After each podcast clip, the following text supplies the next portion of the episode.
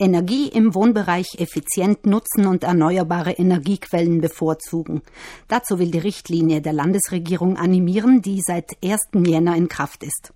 Sie gilt für eine Reihe von Maßnahmen, die dazu beitragen, den Energieverbrauch in den eigenen vier Wänden so gering und umweltfreundlich wie möglich zu halten. Wir sprechen hier von den verschiedensten Wärmedämmmaßnahmen, sprich eben zum Beispiel der Wärmedämmung der Außenwände des Daches oder auch einen Fensteraustausch, den Einbau einer Lüftungsanlage mit Wärmerückgewinnung, den verschiedensten energetischen Sanierungsmaßnahmen in einzelnen Baueinheiten und dem hydraulischen Abgleich bestehender Heiz- und Kühlanlagen. Also eine ganze Reihe verschiedener Maßnahmen.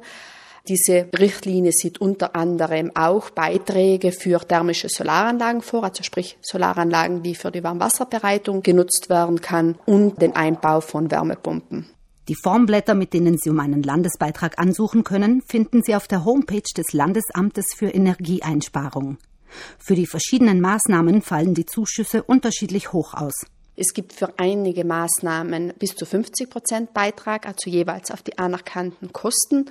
Für andere Beiträge wurde hingegen mit der neuen Richtlinie die maximalen Fördermöglichkeiten auf 40 Prozent reduziert. Im Klartext betrifft das die thermischen Solaranlagen und die Wärmepumpen.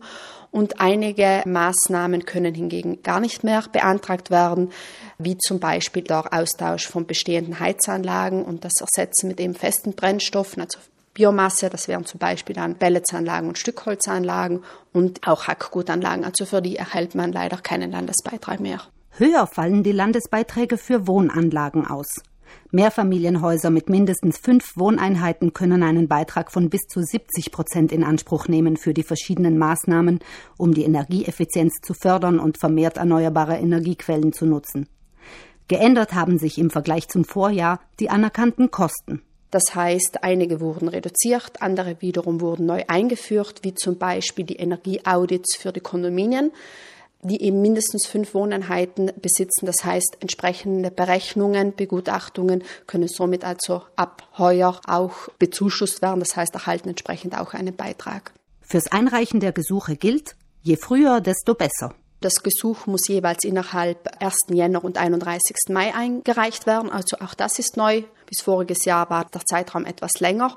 Und was noch wichtiger ist, dass sie eben chronologisch bearbeitet werden. Das heißt, je nachdem, wie die Eingänge sind, werden eben die Gesuche entsprechend abgearbeitet und nur bis die verfügbaren Mittel erschöpft sind. Das heißt im Klartext, wer sicherstellen möchte, in den Genuss eines Landesbeitrages zu kommen, der sollte sich jetzt auf die Hinterfüße setzen und keine Zeit mehr verstreichen lassen und um einen Landesbeitrag ansuchen. Wer keinen Landesbeitrag in Anspruch nehmen möchte oder nicht mehr in den Genuss eines solchen kommt, etwa weil die Geldmittel dafür schon aufgebraucht sind, kann alternativ auch weiterhin den staatlichen Steuerbonus auf energetische Sanierungsmaßnahmen in Anspruch nehmen. Der Steuerabzug läuft auch für das Jahr 2019 unverändert weiter.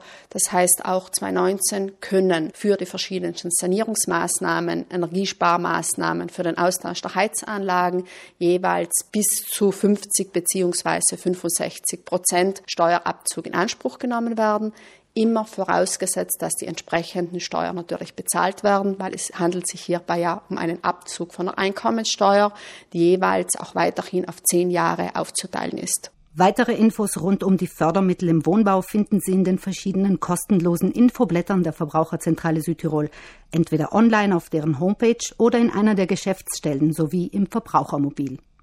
In der Verbraucherzentrale können Sie auch eine individuelle technische Fachberatung vereinbaren. Weitere Infos dazu bekommen Sie auf Anfrage.